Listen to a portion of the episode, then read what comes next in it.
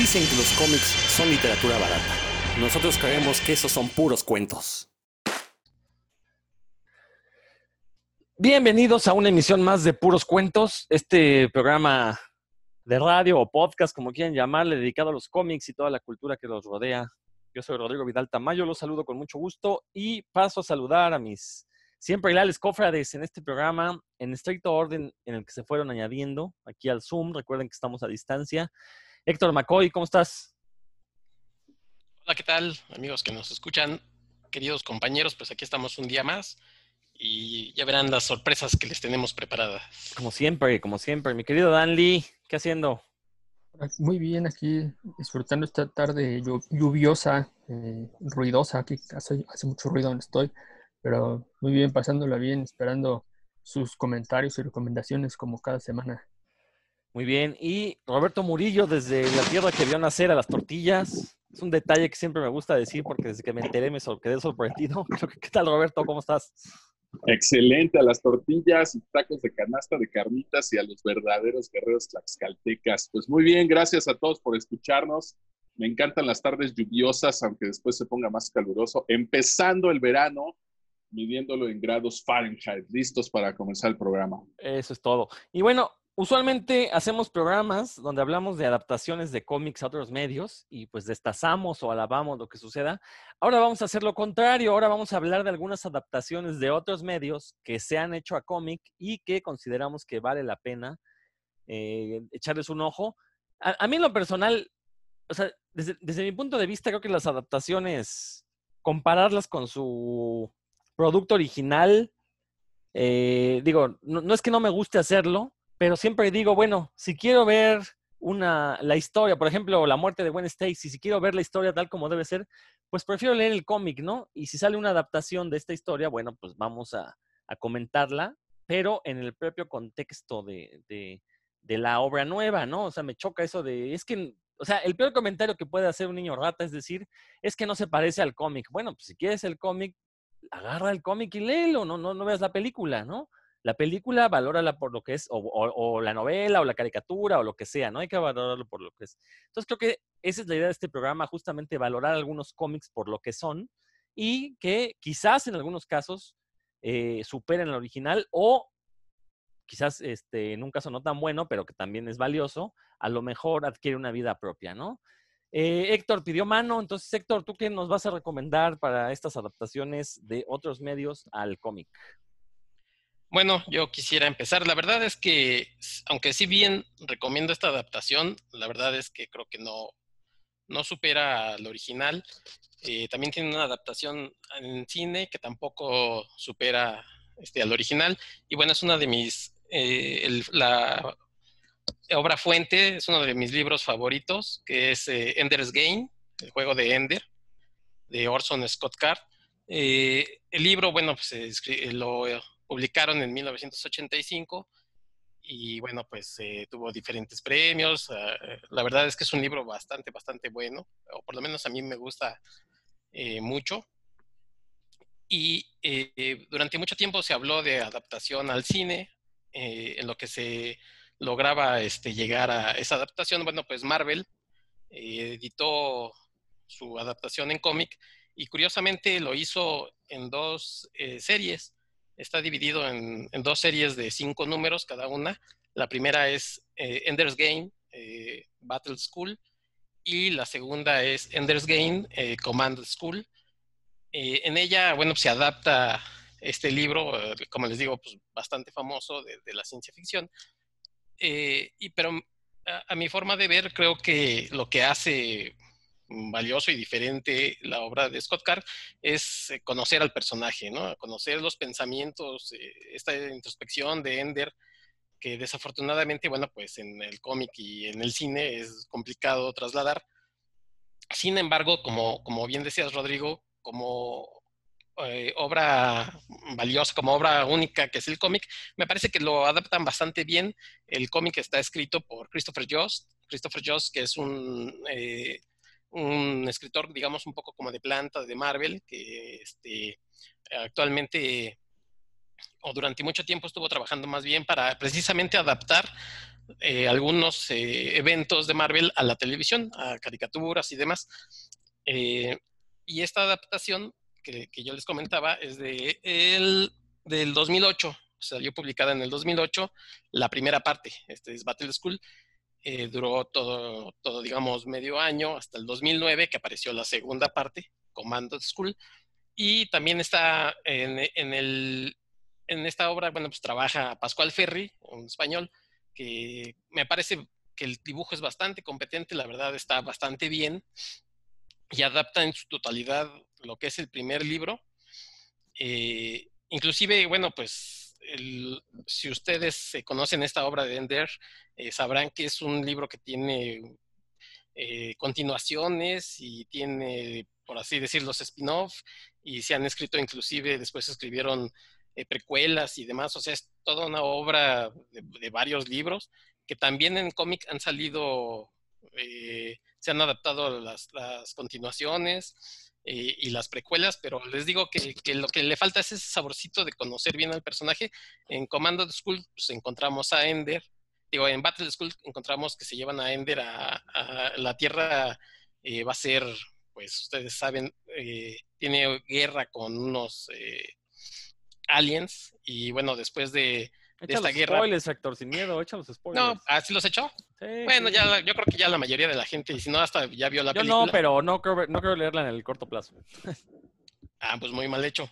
Entonces, este, como les decía, bueno, pues va a haber una, una invasión alienígena, una segunda invasión alienígena, y para ello están, eh, pues, adiestrando, enseñando a, a niños a que combatan con estos aliens y pues por ahí aparece un niño eh, eh, de apellido Wiggin, que, este, que Peter Wiggin, que desafortunadamente no le sirve a, esta como federación.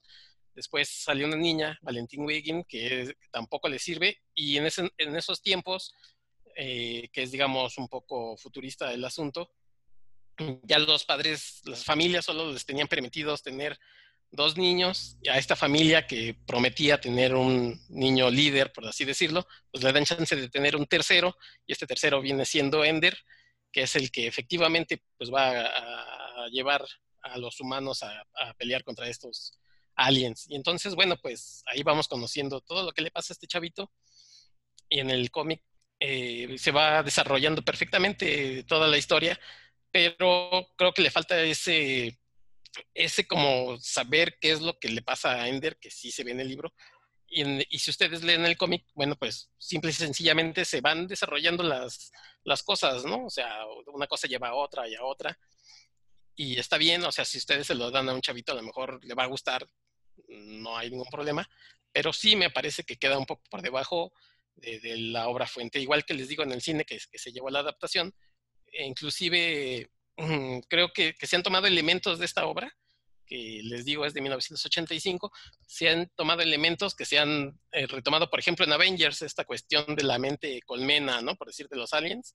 Por lo menos creo que una de las primeras veces que se tomó fue en este libro. Entonces, una vez que ya lo has visto, por ejemplo, en películas como Avengers, cuando lo ves en otra película, pues se te hace muy común, se te hace hasta ya cliché el asunto, cuando a lo mejor fue un poco original de esta obra. Pero bueno, yo este, se los recomiendo, eh, son 10 números, dividido en dos partes, por así decirlo, en dos series. Y si a ustedes les gusta, pues podrían echarle un ojo a todo lo demás este, eh, spin-offs que se han llevado sobre la obra. Eh, sí vale la pena, para, digo, si les gusta, pues es un poco como completismo para ver qué está en las demás. Eh, Héctor, se está cortando. Eh, bueno, ahorita en lo que regresa Héctor, le preguntamos de, qué año es esta adaptación. Por eso quería. ya lo dijo, dijo que es de 2008. Ah, 2008. ¿Fue antes de la película entonces? Mm, la verdad no sé, yo la película la vi hasta que tuve Netflix, así que no sé. Sí, sí, perdón Héctor, te cortaste un poquito. Estábamos discutiendo, o sea, la película, ¿la película de qué ah, año es? Del 2013. Ah, entonces sí fue anterior, como decía Roberto ahí, nos decía en la cámara que sí, que efectivamente. Este, muy bien, Héctor, la verdad es que sí, eh, eh, el juego de Ender es de estas obras clásicas de la ciencia ficción. eh, muy popular. Creo que la película no le fue tan bien tampoco. Creo que, pues, digo, siempre va a ser difícil, ¿no? Adaptar una obra de, de estas proporciones a, a, cualquier otro medio. Pero bueno, creo que nos queda claro por qué, por qué te gustó, Héctor, ¿no? Y por qué la, la trajiste a recomendar, ¿no? Este, no sí, sé sí, si... sí. Y sí. Yo, yo la recomiendo porque precisamente si quizás se les hace difícil empezar por el libro, bueno, pues a leer el cómic, que es bastante aceptable, pues quieran brincar al libro. Muy bien. No sé si alguien quiera comentar. ¿Tú, Dan, vas a comentar? Adelante. ¿Qué pasó, de hecho, la, la, novela del juego de Ender ya es una adaptación, ¿no? Porque originalmente era un cuento. Bueno, lo primero. Sí, sí, fue un relato breve que hizo Scott Carr y ya después le aumentó como mil millones de páginas en todo lo que ha hecho. ¿A ti qué te gustó más, Héctor? ¿El, el relato o la novela? No, la novela, porque sí es, como les digo, es completo. Entiendes motivaciones, entiendes eh, no solo motivaciones eh, psicológicas, sino también emocionales de los personajes. Nada más para aclarar lo que dice Dan, más que, que, la novela sea una adaptación, era muy común en la ciencia ficción, sobre todo en los años 70, 60 y 70, que si un cuento le iba bien, el, el mismo autor lo agrandaba a una novela, pero no, no lo considera una adaptación porque obviamente en la novela tienes chance de meterle muchísimas más cosas de las que puedas meter en, en un cuento, ¿no? Entonces más bien es como, e, e, es algo similar a lo que sucede con Ghost World, ¿no? Entre el cómic y la película, que son complementarias, pero no necesariamente es una adaptación la película del cómic, ¿no? Ya habíamos comentado aquí. Un ejemplo de, ello eh, sería 2001 eh, de... Exacto, ándale. De, de, Arthur C. Clarke, que también fue un cuento, este, un relato breve, y ya después él junto con Kubrick aumentaron para la película, y ya después C. Clarke hizo el libro. Sí, sí, exactamente. Te, digo que era algo muy común en aquellos años, ¿no?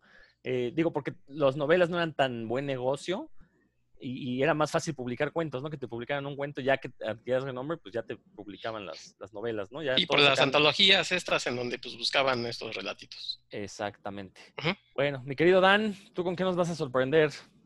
Pues de alguna forma es coincidente con lo que decía Héctor, ya verán que hay, hay, hay coincidencias. Para, es, una adaptación de una novela también de ciencia ficción que se escribió en 1985, ahí va, eh, pero esta es de, Margaret Atwood, que se llama eh, The Handmaid's Tale o el cuento de la criada, lo han traducido así, eh, en, que es pues de una distopía, con, tiene raíces muy profundas en el 1984 de George Orwell, en el cual, así como a grosso modo y, ah, también sin, sin, ánimo de soltar spoilers, porque parece que hay una adaptación a serie también que, que no he visto y tal vez la quieran ver, además, este, pues es, eh, nos, nos, relata en primera persona una, una, mujer que vive en este futuro alterno, distópico, como les comento, en el que las, las, mujeres viven una represión peor que la que, que, la que vivían en, los 80, digamos que los aspectos de la represión que, existían existían, que conocemos regularmente, ahí los lleva al extremo estatus, ¿no? Y ahí están las mujeres clasificadas pues, literalmente en categorías, en las cuales son las criadas, como la, narradora es una criada, que básicamente son unos úteros fértiles con pies, ¿no?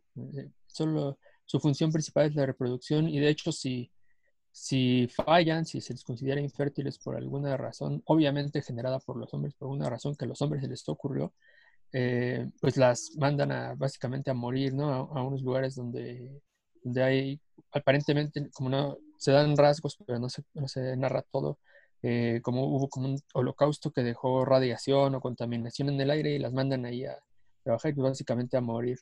Eh, hay otra categoría de mujeres son las martas, que son las que ayudan en casa y son, no son fértiles. Las tías, que son las militares que capacitan a las, capacitan, entre comillas, más bien coartan a las, a las criadas para... Coaccionan, coaccionan a las, gracias, Gracias, gracias, coaccionan. Y están las esposas, que son, pues ya su nombre las define, son las, las consortes de los generales, de los hombres importantes de ahí. Eh, pues que no, por alguna razón que no se explica en la novela gráfica, no pueden procrear, yo creo que por la edad, porque todas las son ya grandes, supongo porque, como digo, la novela gráfica no se explica tal vez en, la novela eh, de narrativa así, eh, no pueden procrear y pues las quienes cumplen esas funciones son las creadas. Y bueno, pues ese es muy, muy a grandes rasgos cómo es el mundo, pero pues obviamente lo importante aquí es lo que sucede con la, personaje principal cuyo nombre es Jun. Y, bueno, la, la historia, como les comento, se escribió en 1985 y se publicó entonces, es, es eh, bastante famosa ya. Yo en realidad hace 10 años ni siquiera sabía que existía, pero ah, gracias a la, a la, serie se hizo bastante conocida. La serie es del 2018 eh, y la adaptación la hace una autora canadiense también como la como Margaret Atwood, que es René Nault, no sé cómo se pronuncia, Nault o Nault, y se publicó en 2019, o sea, apenas el, el año pasado. Eh, y es, ella es una ilustradora y narradora gráfica de que yo estoy buscando un poco de su trabajo y en realidad tiene cómics publicados en antologías y otro más, eh, digamos que por su cuenta, que se llama Witching. Me llamó muchísimo la atención la adaptación que hace primero porque, bueno, yo no he leído la novela original porque la, he estado tratando de cazarla en, en inglés y no la, no la he topado. Y el, pero la novela en gráfica es buenísima, es muy buena, es altamente recomendable. Em, con, son cerca de 200 páginas alrededor, un poquito más, y ahí te narra perfectamente cómo es el mundo en este, en lo que se convirtió los Estados Unidos según en esta historia distópica. Eh, queda muy, muy claro la diferencia en, cómo era el mundo antes de, de que los hombres tomaran el, el, control y cómo es ahora. Eh, lo, ella, por ejemplo, el, cuando narra cómo era la, vida antes, no utiliza tintas, todo lo hace solo con, acuarela.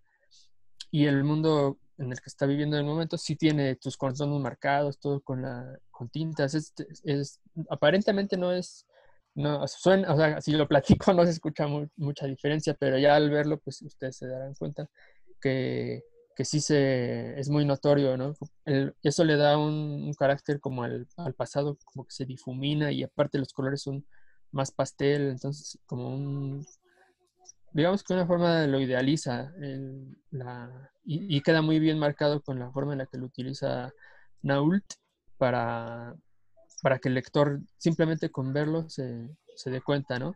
Em, ¿E-, e-, ¿Esta ilustradora hace la adaptación de la historia o hay una hay alguien que No, ella misma hizo la adaptación. Ok. Y lo que, bueno, estuve, ahí me, como les comento desde un inicio, desde que lo leí, me, gustó mucho, me metió mucho en la historia, las escenas dramáticas las, las plasma muy bien. Eh, oh, no, les voy a, no les voy a comentar cuáles son las escenas dramáticas, pues les arruino toda la lectura, pero sí, o sea, son las, las de forma muy emotiva. Eh, el personaje, pues el personaje vivió, digamos en el mundo antes de, del, del cambio y lo está experimentando ahora y todo el tiempo tiene una cara de, pues, tristeza, ¿no? Porque perdió también a su hija en, este cambio y eh, tanto, la extraña a ella como extraña el mundo anterior, como lamenta estar el, como está viviendo en el momento. Y entonces todo el tiempo tiene esta cara de, tristeza, pero aún así, aún con ello, eh, no, cae, no, no, llega el momento en el que ya molesta, ¿no? Esta, esta expresión en la, en la narradora. Em, también hay lo que es muy, pues, muy importante aquí, son los diseños que hace de la ropa, ¿no? Pues porque estamos en un mundo completamente diferente. La, la ropa de las mujeres es, todas las categorías usan uniformes y, y la, hace unos diseños ahí muy, pues que marcan, da una sensación esa uniformidad da una, una sensación de que, de que, la vida no cambia, ¿no? De que, de que así va a ser para siempre para la, para la, la narradora. Obviamente ya la historia nos, nos, lleva a que todo sistema hay corrupción, eh, los hombres pues, tienen a, las, a, las, mujeres, las mujeres no pueden leer, por ejemplo, tienen prohibido leer, tienen prohibido hablar entre ellas, este, tiene mucho, digamos que el tema principal es eso, ¿no? La, llevar al extremo las restricciones que se le han puesto a las mujeres en ciertos momentos y, y con esta mujer protagonista, Jung como protagonista, pues llevarnos a, experimentar cómo sería eso y cómo lo viviría una mujer muy desde adentro. ¿Ustedes, alguno de ustedes conoce la obra original? De hecho, te iba a preguntar antes de eso si este, ¿estás seguro que es una obra de ciencia ficción? Porque esto que estás describiendo, pues es un mundo muy similar al que, al que hemos, bueno, al que las mujeres han vivido, ¿no? Este, esto de que no tengan acceso a la educación, que las usen como úteros con pies, pues la verdad es que no, no, no me parece muy de ficción, ¿eh? Yo lo veo bastante este, eh, presencial todos los días, ¿no? Sí, este, no, fíjate que no he tenido chance de leer la novela original, quiero hacerlo, sobre todo porque también ya salió una segunda parte escrita por la misma autora, Margaret Atwood. La serie es muy buena, las primeras dos temporadas creo que es de lo mejor que he visto en mi vida. A partir de la tercera, la verdad es que eh, como que ya rompen un poquito con, con el universo que, la propia serie planteó. Y, no es que sea mala, pero simplemente ya se vuelve un poquito más inverosímil, ¿no? Algunos personajes ya no se comportan. Pero básicamente lo que describes es la serie. Esta cuestión de los uniformes, todo este, este, este universo en el que las mujeres, eh, bueno, que evidentemente hubo una guerra civil en Estados Unidos y eh, hubo una, una, parte del territorio que se volvió fundamentalista y pues empiezan a, a, repetir algunas costumbres que se tenían en el pasado, ¿no? Como esto de si no puedes tener hijos con tu esposa, porque la Biblia dice, ah, pues entonces con la criada, justamente de ahí viene el, nombre, ¿no? Porque en la Biblia, recordemos, si mal no recuerdo, es Sara, la viejita, que, que no le puede dar hijos a, a su esposo y, tiene que meter con Rebeca, ¿no? Que es la criada, ¿no? Entonces, bueno, basado en este fundamentalismo religioso es que se genera toda esta idea de las castas y todo eso. La verdad es que es muy interesante. Eh, no, no, conocía de este cómic que mencionas, Dan. Eh, me dan ganas de leerlo, sobre todo por lo que platicas de cómo, cómo divide las, los dibujos. Voy a darme la tarea de buscarlo y obviamente pues quiero leer ambas novelas, ¿no? Tanto la original como la segunda parte que se llama Los Testamentos o algo así, ¿no? Ahorita no me, no me recuerdo muy bien. No sé si alguien quiere comentar algo más. No, entonces Roberto, Échanos de tu ronco pecho. ¿Qué nos vas a recomendar? No, yo dije que no quería comentar nada porque no he leído el libro. falta. Ni he visto las series, nada de eso.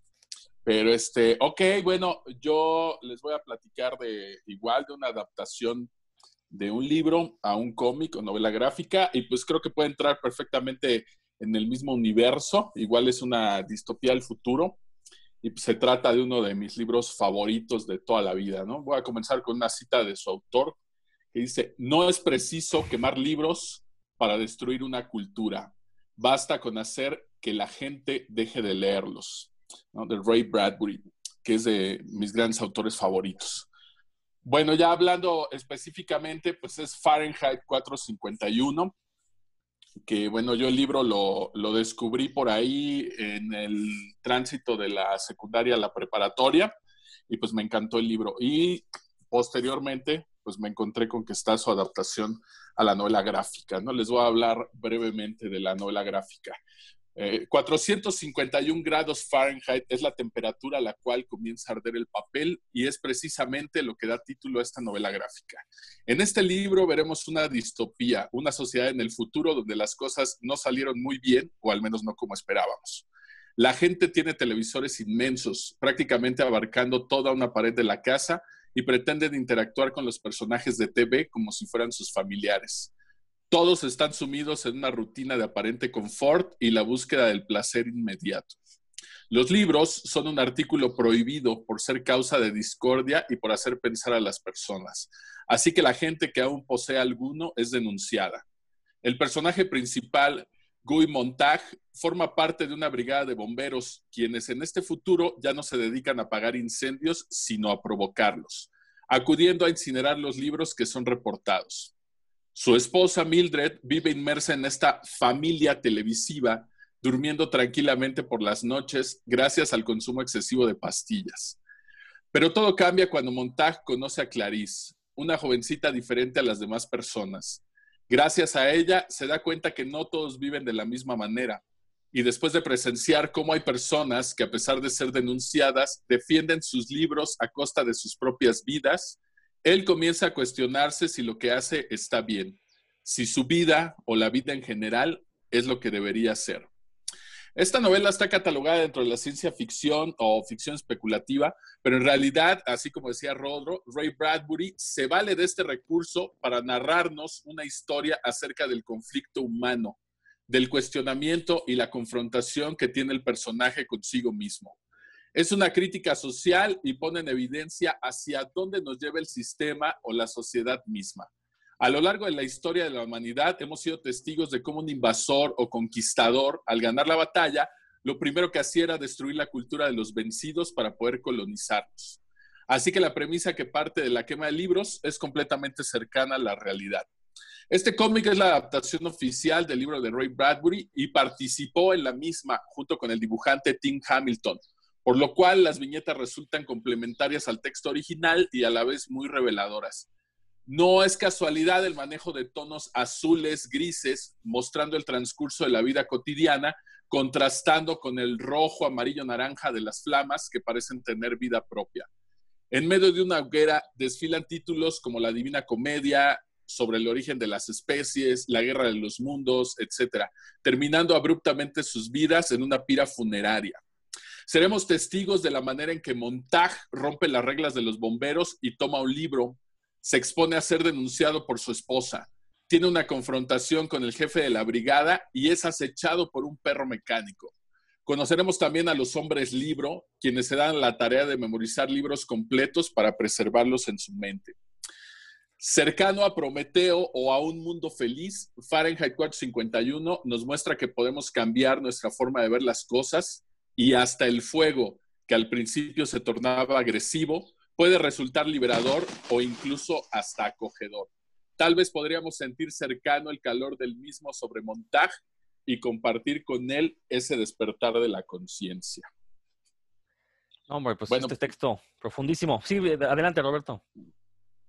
Eh, bueno, este, este el, texto lo, lo, publiqué por aquí cuando me tocaba hacer reseñas de, libros y cómics para el periódico. Ya lo tenía por ahí desde hace un par de años, dos, tres años.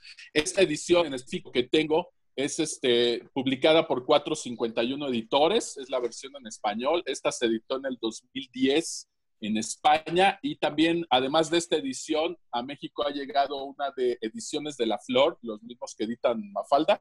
está en pasta blanda.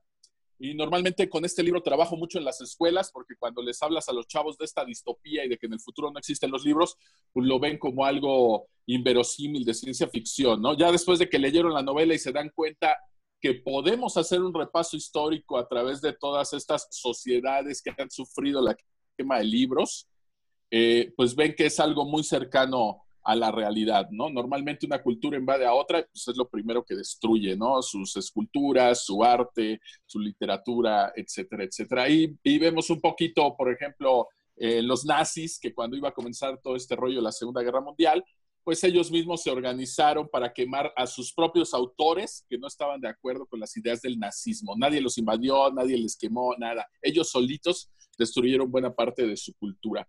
Y bueno, aquí esto me sirve.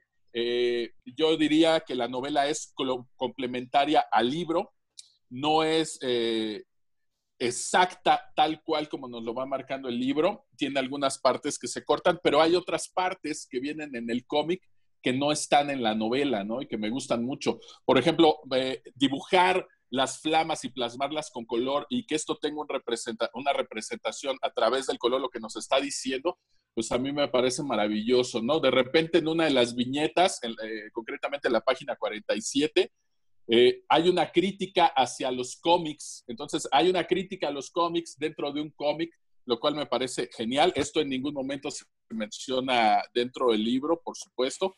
Y pues Ray Bradbury estuvo muy al pendiente de esta adaptación y me sirve para que ellos se interesen después en leer el libro, el libro de texto, ya que los enganché con esta novela. Y de aquí, bueno, pues ya me brinco a 1984 de Orwell, a Un Mundo Feliz de Huxley, y probablemente pudiera brincarme al cuento de la criada que estaba mencionando Dan, que no tengo por ahí en el librero, pero pues que después de esto igual me va a servir como para expandir más ese universo, ¿no? Entonces, esta es mi recomendación. De verdad, la novela gráfica vale muchísimo la pena, no importa si la encuentran en pasta blanda, en pasta dura, es maravilloso, respeta la historia, respeta los personajes y tiene otra línea narrativa que se da a través de las viñetas, de las imágenes y de los colores, ¿no? Entonces, si se la topan por ahí, pues adelante, recomendadísima.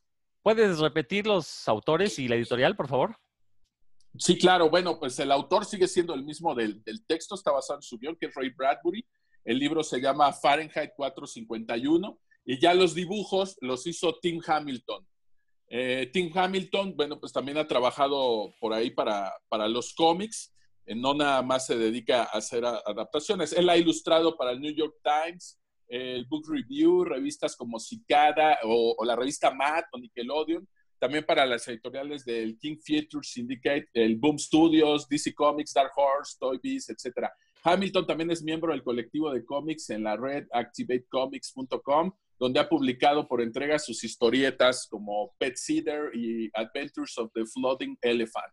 Recientemente ha adaptado en forma de novela gráfica La Isla del Tesoro de Robert Louis Stevenson para Puffin Graphics, ¿no? Entonces sí tiene un, camino bastante sólido recorrido ahí en el medio del cómic, tanto de, mainstream como DC Comics o Mad, por ejemplo, como en adaptaciones literarias también, ¿no? No, muy bien, muy, muy buena recomendación. ¿Alguien quiere comentar? Allá, Héctor. Oye, Roberto, ¿qué tan extensa es esta adaptación? Yo me acuerdo que, que la historia original pues no es tan larga, deben ser unas páginas, quizás. De hecho, yo la leí la secundaria, la leí después un par de veces más, pero me acuerdo que viene con un par de historias, es el, libro, por lo menos el que tengo. por eso, como es muy breve, quería que nos dijeras cuántas páginas tiene esta, adaptación. Bueno, la, edición que yo tengo, bueno, primero te voy a hablar del libro, el del texto. Eh, la que yo tengo viene solito, Frank 451, trae 177 páginas el libro. Y ya la adaptación a novela gráfica, esta que yo tengo aquí, tiene 153 páginas. Sea, no es, no es un cómic delgadito de, de, 60, 80 páginas, trae 153, está bastante, bastante bien no, no le corta tanto esta parte de la historia. Me gusta que respeta la relación de Montag con su jefe, de la relación de Montag con esta chica Clarice, lo que pasa con su esposa, con los hombres libros. O sea, sí viene todo en la, en la adaptación, bastante fiel. digo que para mí una de las ventajas es que es oficial la adaptación porque Ray Bradbury estuvo involucrado en todo el proceso y te vas a encontrar con algunos extras pues maravillosos. Por ejemplo, ahí cuando están quemando libros en la novela, pues nunca te menciona específicamente tantos títulos. Eh, uno se imagina como cuáles pudieran ser los clásicos de cada quien que, esconderías en tu casa arriesgando tu vida, ¿no? Y aquí vemos sobre el origen de las especies, las uvas de la ira, la guerra de los mundos, por ejemplo. Vemos la caída de la casa de Usher, en la portada aparece la Divina Comedia, una que se llama No Sin Risa, incluso hasta la Santa Biblia, ¿no? No, pregunta mi querido Dan Lee por Cañitas. Desgraciadamente, fíjate que Cañitas, en 1953, que se escribió originalmente el libro, pues todavía, creo que apenas ahí irían haciendo este, Carlos Trejo o algo así. Pero no, no estaba Cañitas por ahí. Sin embargo, pues el cómic sí te va dando como esta, este complemento, ¿no? Incluso cuando nos están quemando los libros en esta pira, las flamas. Hay algunos donde si tú observas la forma de, las llamas, parece como un ave fénix, ¿no? Y luego ya de ahí, pues puedes hacer la relación. Cuando vemos las flamas más adelante, por ejemplo, con los hombres libres en una fogata, todos alrededor platicando, las flamas ya no son esas lenguas que envuelven puntiagudas, sino que ya es una flama pequeña que los ilumina como un calor acogedor, ¿no? Entonces también tiene esta representación a través de las viñetas que me parece que Tim Hamilton captó muy bien y que para mí complementa mucho la historia. Nada más, ¿de qué editorial es, Roberto? Eh, esta que yo tengo es de 451 editores, ah. así se llama. ya no existe esa editorial. Es española. Sí, todavía, este, ah. de hecho, no tienen, no tienen tantos cómics, su catálogo de cómics no es tan extenso, pero, pero sus libros sí tienen bastantes libros. Y si no la encuentran con esa editorial, pues está con ediciones de La Flor, eh, que editan por ahí en, en, Argentina, y de esa también han llegado a las librerías Educal. La de ediciones de La Flor, no, esta también llegó a Educal. Ambas editoriales las ha distribuido por ahí Educal, aunque en Educal me he topado más la de ediciones de la flor, que es en pasta blanda. ¿Ibas a comentar algo, Dan? ¿O no? No, solo que estoy muy, muy contento de tal coincidencia de que se hayan hablado de, de novelas de ciencia ficción que son, han sido tan importantes, ¿no? Y que creo que, y, exitosas a la vez. Eso, nada más eso, señalar que, que es una feliz coincidencia. Muy bien. Falta el Contreras, a ver qué nos dice. yo voy a tener que romper un poquito. Pues no es que yo quiera aguar la fiesta. De hecho, no, de hecho, la recomendación que hago también tiene relación hasta cierto punto con la ciencia ficción, el horror cósmico. No, no es tal cual una distopía lo que voy a hablar. Pero eh, en algún momento en un botadero de libros me topé con un cómic muy inusual, que la verdad me llamó mucho la atención. Eh, el dibujante, eh, perdón, el, el, dibujante será reconocido por aquellos de fanáticos del obra de Lovecraft me refiero a Alberto Breccia, este dibujante argentino eh, famoso por haber hecho una de las mejores adaptaciones de los cuentos de Lovecraft a cómics. Bueno, resulta que en algún momento se dio la tarea de adaptar un extracto de un cuento largo o novela corta, como quieran verlo, llamado Informe sobre Ciegos del escritor también argentino Ernesto Sábato.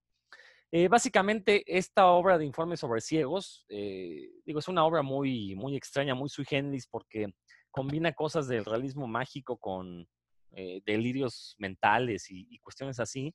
Pero básicamente es una historia que trata sobre una persona que se le mete en la cabeza la idea de que los ciegos forman parte de una secta. Entonces toda la novela está, gira alrededor de esta, de esta anécdota, ¿no? Y, cómo el cuate se va volviendo cada vez más loco. Pero hay una parte donde el, el, personaje principal, que se llama Fernando Vidal, sin relación conmigo, eh, empieza a seguir a un ciego. Y bueno, básicamente es un descenso al infierno, ¿no? Como, como el que este, haría en algún momento Dante o algo así. La cosa es que lo que hizo Ernesto Berke en este cómic, que tiene el mismo nombre, Informe sobre Ciegos, aunque nada más adapta este pedazo donde Fernando Vidal va siguiendo al ciego y, lo ve hacer ciertas cosas que, eh, pues según él, son, son cosas nefandas y, medio abyectas. Lo que hizo Alberto Breccia fue variarle un poquito y convierte a estos ciegos en personajes muy parecidos a los famosos profundos de H.P. Lovecraft. Entonces, lo que hace Alberto Breccia es efectivamente los pone a hacer un culto, pero un culto en el que, pues, podemos suponer, le rinden este, pleitesía a Tulu, este personaje creado por H.P. Lovecraft. La verdad es que, eh, digo, los que conozcan el dibujo de Alberto Berquia se darán cuenta que, pues, es un dibujo muy eh, esquizofrénico, por ponerle un adjetivo, o sea, eh, si recuerdan su adaptación de los mitos de Tulu, bueno, cuando dibuja a, las, a, los semidioses pues básicamente son manchas y plastas de tinta, ¿no? Lo cual a mí me pareció un detalle muy, muy interesante. Bueno, aquí en Informe sobre Ciegos eh, está dibujado como si fuera una acuarela, entonces también sus personajes eh, que supuestamente son ciegos, bueno, tienen estos rasgos de, de batracio, los ojos saltones, la papada así, este, como hinchada, pero están dibujados con acuarela, entonces les, da una como textura en la que estuvieran resumando como babas o algo así, ¿no? Que saliera por, por, por, su piel, ¿no? La verdad es que me sorprendió bastante. Eh, la verdad es que la obra original no, no la he leído, la verdad. Eh, tengo entendido que puede llegar a ser algo pesada. De hecho, el propio cómic es algo pesado porque sí hay que estar en un estado de ánimo que uno de veras se clave en la mente del personaje de Fernando Vidal y de veras eh, pueda jugar a esto de clavarte en una idea y que todas las imágenes que veas se ajusten a, tu, a esta realidad que te estás fabricando, ¿no? Entonces, la verdad es que es un cómic muy claustrofóbico, el dibujo ayuda a eso, sobre todo que nada más es una sola tinta, básicamente es blanco y negro, y les digo, en algunas partes difuminado como acuarela, pero la verdad sí crea una atmósfera de desasosiego muy, muy este, pesada. Sí, sí puede ser bastante eh, complicado leerlo, a pesar de que son poquitas páginas, son 64 páginas en tamaño carta, es un tamaño grande, la verdad, para, para un cómic. Y la verdad es que quedé bastante sorprendido. Sí quiero leer la obra original de Ernesto Sábato, no me he aventado a hacerla, pues porque desgraciadamente siempre hay alguna cosa ñoña que leer por ahí y, y se me olvida, pues, además de que esa obra no la tengo en mi biblioteca, tendré que ir a casa de mis padres para, para poder obtenerla. Pero la verdad es que eh, me, agrada este, este juego que hizo Alberto Breccia de tomar el extracto de una obra que no tendría nada que ver originalmente con Lovecraft y darle este, este giro. Y entonces está creando en realidad una obra nueva, ¿no? Eh, a pesar de que se parece muchísimo al extracto original, eh, Alberto Breccia a través del dibujo está planteando otra realidad para el cuento, ¿no? Y que después si uno lee la novela original, pues la verdad puede hacer este juego, ¿no? Imaginar que está leyendo algo Lovecraftiano y la verdad es que eso se me hace muy, muy interesante. Eh, y bueno, insisto, el cómic se llama Informe sobre Ciegos, eh, escrito por Ernesto Sábato, dibujado por Alberto Berquia, lo publica Astiberri, lo publicó, no sé si sigue en prensa. La verdad, yo me lo tomé, yo me lo topé en un botadero a un super precio, me salió como en 60, 50 pesos, no me acuerdo. La verdad es que lo vi, ya no lo solté de, de mis manos. Y pues ahora, gracias a eso está en mi biblioteca, ¿no? Pero si se lo llegan a topar, la verdad es que vale mucho la pena, sobre todo para conocer, eh, obviamente, literatura latinoamericana y para ver cómo el dibujo, como ya nos lo había platicado, bueno, todos lo han platicado, ¿no? Héctor, Roberto Dan, cómo el dibujo le puede dar otro nivel narrativo a una historia que eh, podríamos ya conocer desde antes o no conocerla, pero le da otra identidad, ¿no? Eso es lo que me parece muy interesante. Dan, ¿tú querías comentar otro, o bueno, algún comentario que quieras hacer. Primero, sí, lo que acabas de mencionar es muy importante, ¿no? Que adaptar cualquier, eh, de, un medio a otro, pues siempre conlleva una dificultad, a veces es muy alta, ¿no? Especialmente, por ejemplo, si vas a adaptar a, si se va a adaptar al cómic, que es un medio visual, pues eh, se tiene que tener muy, muy claro, ¿no? Cómo es el mundo que se va a narrar. Y en lo que estás narrando, yo, yo no conozco ni la hora de, de sábado que mencionas y la de Brecha, pero suena muy atractivo porque, bueno, conozco otras obras de, de Brecha y son, a mí me gusta muchísimo su estilo, ¿no? Esas, esas, manchas ahí, este, que aparentemente, si las ves así como de lejos, de veras parece que la hoja solo está manchada, ¿no? Y ya, y la narración que le das, y que siempre es como inquietante, vamos a llamarle por lo menos, ¿no? Eh, eso me da mucha atención. Y obviamente relacionarlo con la obra de Lovecraft, pues ya, ya con eso para mí ya, ya es, es para leerse a fuerza, ¿no? Eh, pero bueno, me, me, llama mucho la atención. Qué, bueno que, que, escuché este puros cuentos porque, me voy a llevar muy buenas recomendaciones. Y eh, bueno, otro relacionado, no era del, del, que quería mencionar, pero nada más para los fans también del, del, tema de Lovecraft, hay una adaptación muy buena que hace Richard Corben del relato El retorno del brujo de Clark Ashton Smith que es, es muy, un muy buen relato de terror, pero adaptado por Richard Corben, que es un maestro del, del terror en cuanto a narrativa gráfica, pues se va a las nubes, ¿no? Está, está muy, es muy bueno, ahí se los recomiendo por si alguien lo, quiere buscar. Eh, bueno, lo que yo tenía eh, planteado es otra adaptación que me parece que, que sí fue necesaria en su momento, que es una, una, no sé si se le conozcan, la versión del Hobbit en cómic que hizo, que salió en el 89, ya tiene sus, 30 años. Y es Espérame tantito, Dan. Roberto, ¿querías comentar algo? Sí, sobre, sobre el cómic que nos está ahorita platicando Rodro, antes de seguirnos derecho. Perdón, mi querido Dan. Este, esta adaptación que hace de Informes sobre Ciegos, ¿la hace antes o después de lo que hizo de, de Lovecraft? No, es posterior. Lo de Lovecraft fue en los años 70. Esta debe ser ya de los 90 o 2000.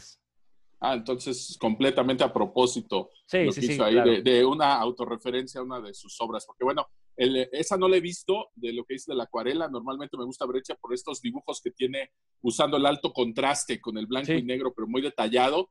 Que bueno, muchos se apantallaron cuando salió Sin City de Frank Miller así, pero pues Brecha lo hace de manera espectacular muchos años antes que, que, Miller, ¿no? Entonces, sí, e, e, este tipo de historias con su dibujo, pues son maravillosas, ¿no? Por ahí tengo Mort Cinder y que también eh, todo el ambiente que le da con este alto contraste pues es maravilloso. Pero nada más, nada más era preguntarte eso, si había salido después de, lo de Lovecraft. Muchas gracias. Excelente. Héctor, ¿quieres comentar algo o ya? ¿Qué pase, Dan? Este, que pase, Dan, y ya después en los comentarios finales voy a decir algo. Órale, pues. Ahora sí, Dan, échate.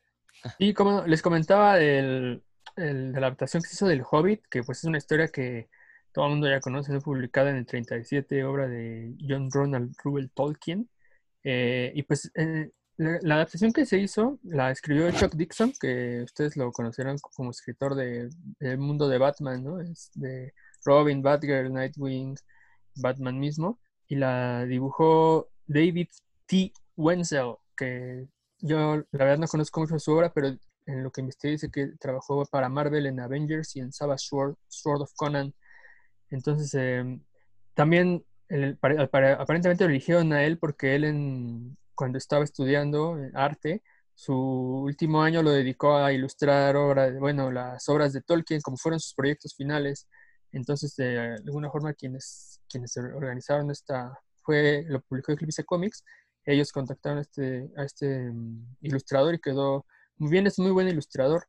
La, a mí me parece, como les comento, que esta adaptación era de alguna forma, mm, no sé si necesaria, pero sí es muy útil, porque a mí yo se lo he utilizado para acercar a niños más pequeños la, al Hobbit, que a lo mejor si vieran que hay que leer 120 páginas de pura prosa, pues no les, no les atraería mucho a pesar de que la historia es muy buena, ¿no?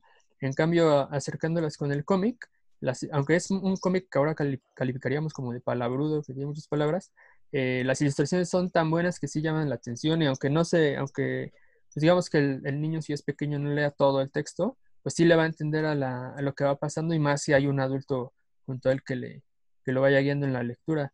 Em, como les comentaba, el, adaptador es Chuck Dixon, pero um, en realidad no creo que haya hecho el mejor trabajo de su vida. Hay mucho, mucho mucha intromisión del narrador, muy pocos diálogos, pero lo que sí se lleva todo, digamos que el mayor crédito es el apartado gráfico, está muy, muy atractivo en cuanto a los colores, es muy dinámico, como les comentaba, ah, permite que, el lector, aunque sea muy joven, entienda lo que sucede solo con seguir las ilustraciones.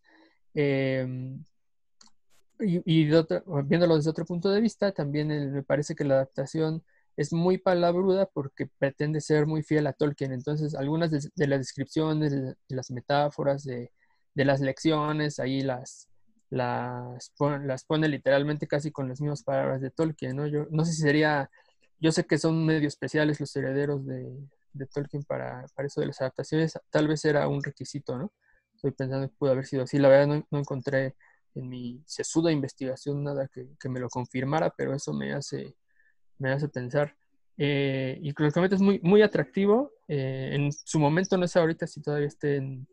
en está, lo editaba Norma en su momento y no era muy caro, costaba como 300 pesos de ahora, que para el libro que es, en pasta dura y demás, no es, no es muy caro. Eh, y yo sí, es una obra que a mí me gusta mucho el original, me gusta mucho, me apasiona. Y en este, lo único que yo, que yo le, le pondría de pero es que como que no le entendió bien a la cultura hobbit y, y, no le pone el cabello chinito a Bilbo, ni, ni y por ejemplo, trae una ropa que tú dices, ¿y ahí, donde, ¿para qué necesita botones y parece bordada, así como hippie? Está medio, eso no, no me latió, pero de ahí en fuera me parece que está muy, muy bien adaptado y principalmente que cumple una función que es acercar la, la obra a lectores muy pequeños.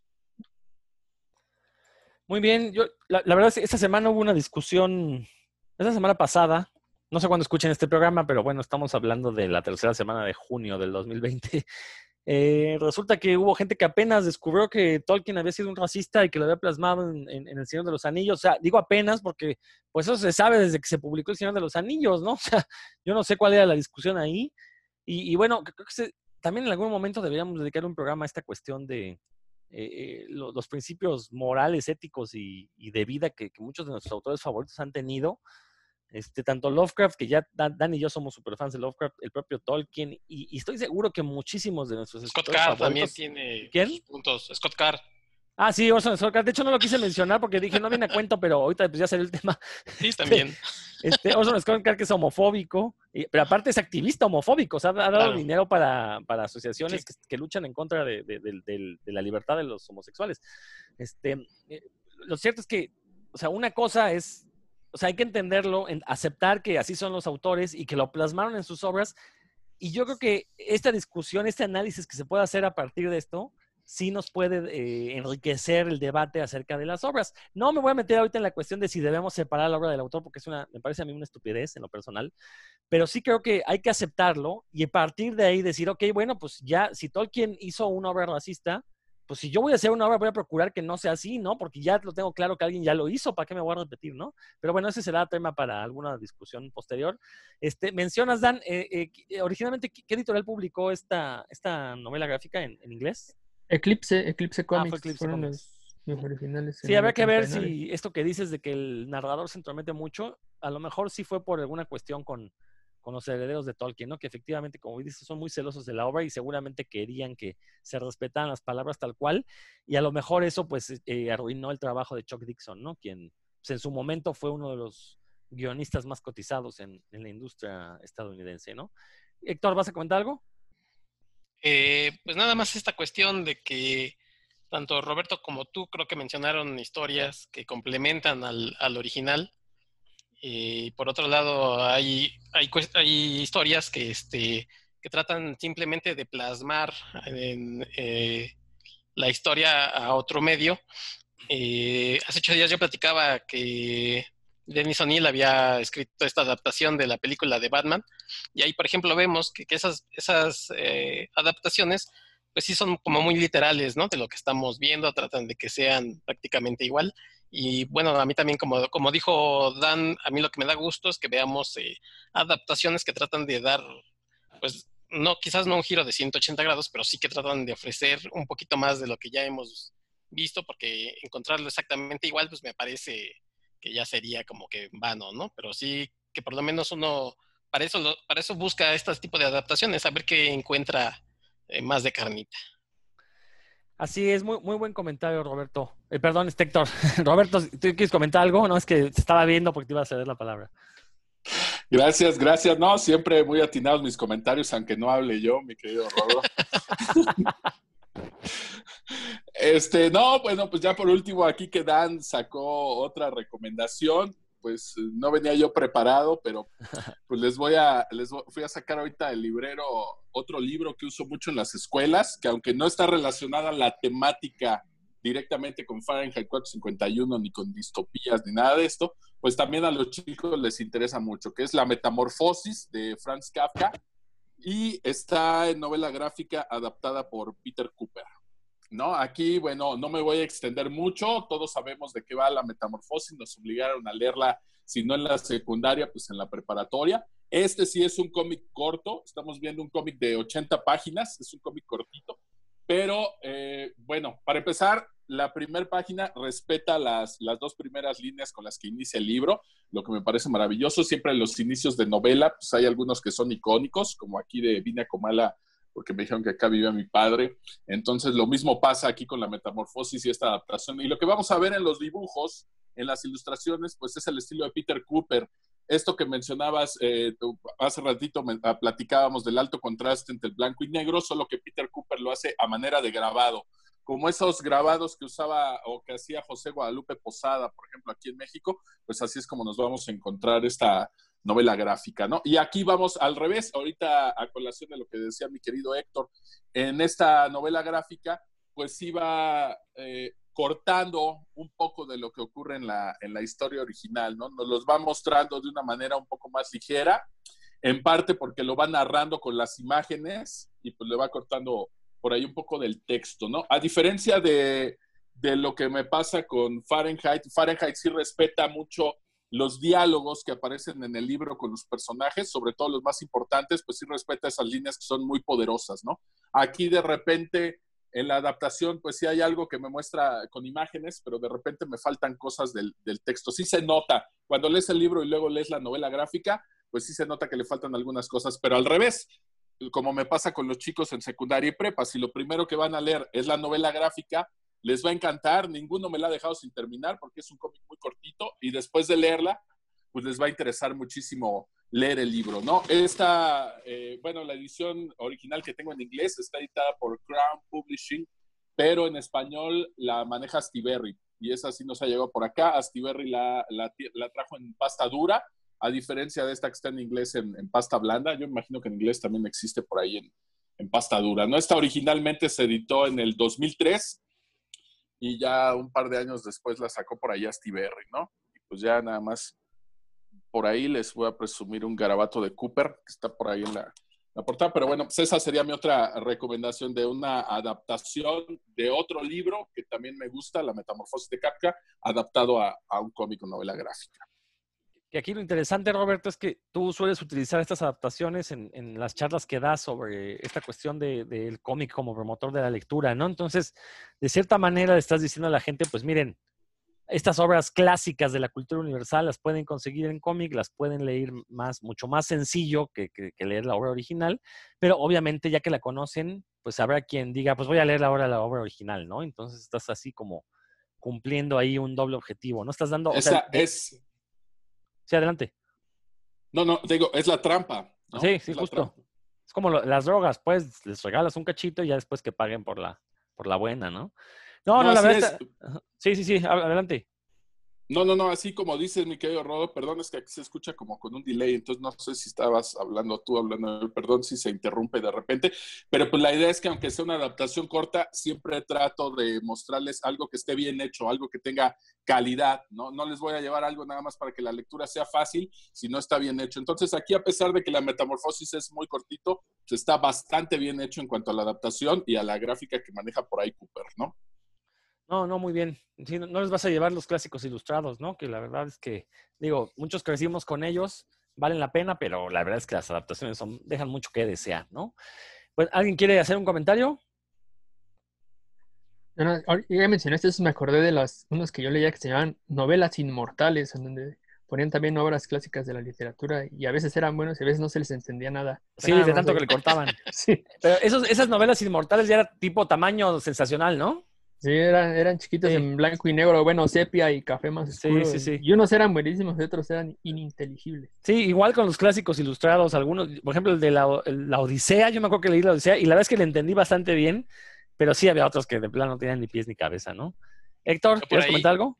Yo por ahí leí El Lazarillo de Tormes, eh, pero en unas ediciones más grandes, o sea, no de esas chiquitas, este, y bastante, bastante bien Los Mosqueteros, creo que también leí por ahí. De esos, este, de hecho, creo que en los setentas por ahí se hicieron como toda una serie, no sé si eh, alguno de ustedes haya encontrado, haya leído de esas adaptaciones a colores, inclusive tamaño como digamos Prestige. Eh, eh, la- ¿qué, ¿Las vendían cuando éramos niños o qué? Sí, bueno, pues yo la leí, yo las leí de chavito, tendría quizás 10 años. Ah, Este, a, ver, Roberto que apenas empezaba la imprenta, pues sí. sí. No, seguro sí las ubicamos de ahorita, o sea, no, no me acuerdo exactamente de ellas, pero seguro sí las llegamos a ver, ¿no? O sea, nos tocó todo eso. Sí, sí, efectivamente, cuando éramos niños había muchísimas adaptaciones de obras de la literatura universal a cómic y pues sí, para muchos ese fue el primer contacto con, con la alta literatura, ¿no? Por así decirlo. Mira, ahí, este, ustedes no lo ven, pero Roberto está amenazando a Héctor porque Héctor ayer cometió la blasfemia de co- confesar, ¿lo puedo decir Héctor o no? Ah, claro, Ah, pues no, me, no me da que pena. no ha leído Sandman de Neil Gaiman. Completo, completo. Yo Bueno, te apoyo, completo. ¿Dónde te has quedado?